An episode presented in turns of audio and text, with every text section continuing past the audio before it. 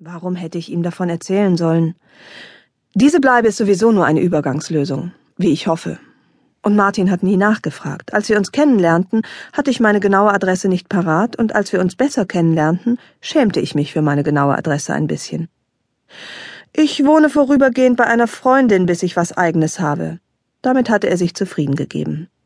Dass es sich bei der Freundin um einen untersetzten und massiv neurotisch veranlagten halbtürkischen Homosexuellen handelt, hatte ich vorsichtshalber verschwiegen. Auch hatte ich nicht erwähnt, dass ich nur 600 Meter Luftlinie von Martins Dachgeschosswohnung entfernt lebe, aber dennoch in einer anderen Welt, nämlich auf 18 Quadratmetern im ersten Stock. Mein Zimmer ist das nach vorne raus, mit Doppelverglasung und Aussicht auf die zwei Busspuren und die Aral-Tankstelle gegenüber.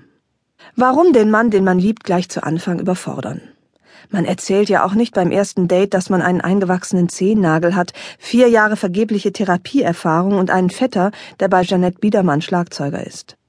Solcherlei die knospende Beziehung unnötig belastenden Informationen muss man behutsam dosieren. Außerdem hege ich die heftige Hoffnung, dass meine Geheimniskrämerei in absehbarer Zeit von ganz alleine unnötig werden wird. Nicht, dass ich diese Hoffnung zu diesem Zeitpunkt irgendeinem Menschen gegenüber laut ausgesprochen hätte, aber für mich stellen sich die Tatsachen derzeit folgendermaßen dar. Unsere Liebe ist groß und seine Wohnung auch.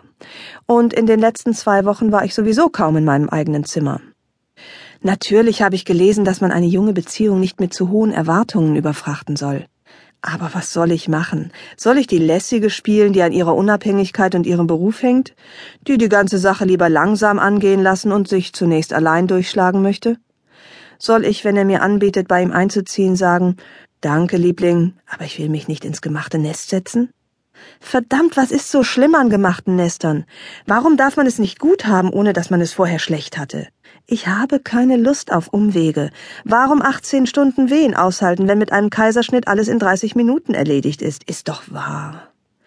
Mich hat der Blitz getroffen. Ich will alles überstürzen. Ich will unvernünftig sein. Ehrlich. Ich würde nichts lieber tun, als auf dieser Dachterrasse bis an mein Lebensende Solitärpflanzen in Terrakottagefäße topfen und umschulen von Reisebürokauffrau auf Spätgebärende.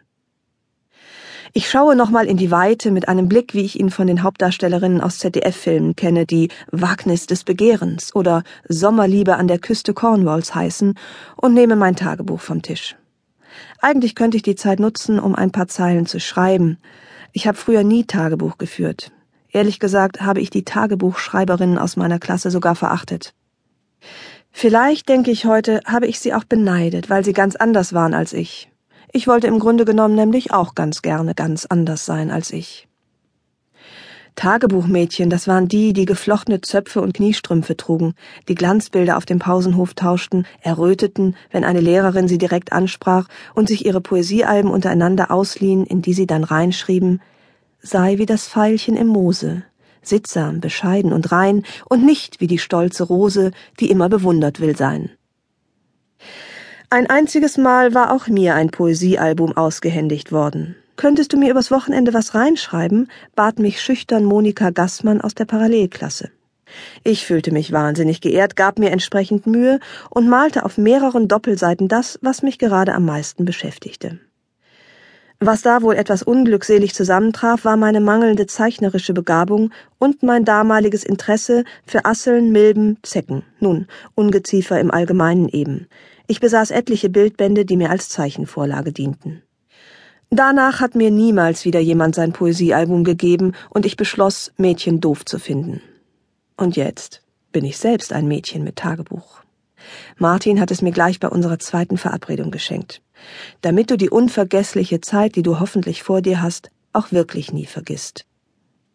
Ich hatte versucht, ihn irgendwie vielsagend anzuschauen und mich gleichzeitig gefragt, worauf er wohl anspielte. Würde die nächste Zeit unvergesslich werden, weil ich gerade zum ersten Mal in meinem Leben in eine Großstadt gezogen war, oder weil Martin und ich sie zusammen verbringen würden? Weil wir als Paar glücklich bis ans Ende unserer Tage sein würden?